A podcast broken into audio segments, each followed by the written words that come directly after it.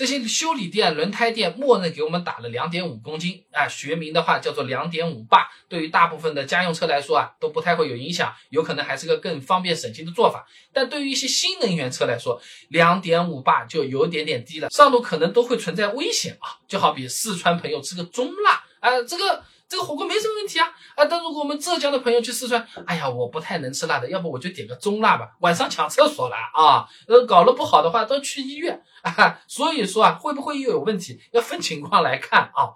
首先，修理店默认给我们打个两点五公斤啊，这个数字啊。哎，也不是说他们就是拍个脑门想想的，那怎么不说五点二呢？哎，也有一定的依据啊。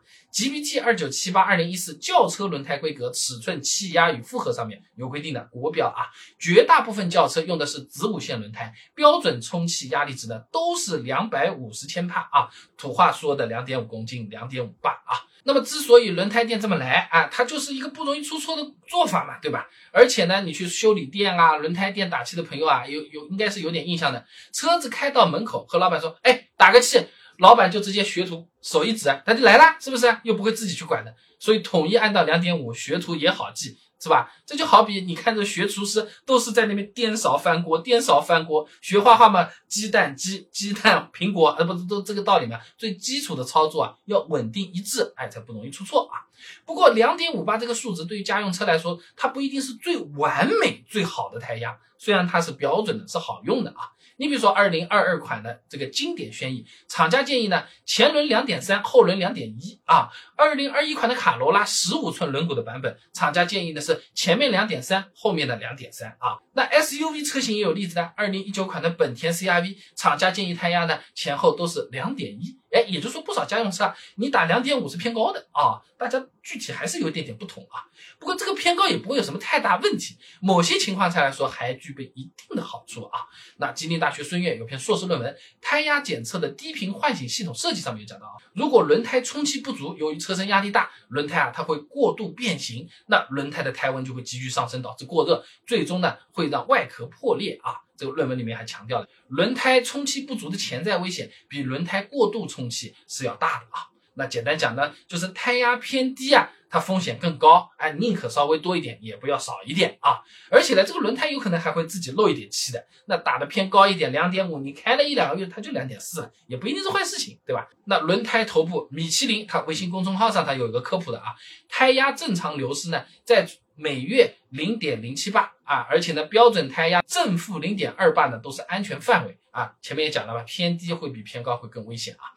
那么如果按照车上标准胎压两点三来打，我们平常呢也比较忙，也没空去管这个胎压。三个月之后，这个胎压就漏到了两点零九啊，这就低于安全范围了，直接开车上路甚至有安全隐患啊。所以这种真的分情况看啊。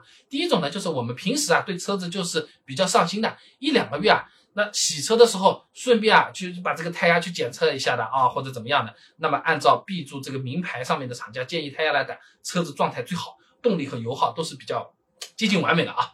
第二种呢，凭什么车子不就是上班的嘛，就是用来动的嘛，其他我管它了，坏了再说。那你这种还不如就让修理店两点五公斤给你保险的打在那边，你漏气嘛也要漏好几个月嘞，至少不会低到有风险，对吧？也是挺好的啊。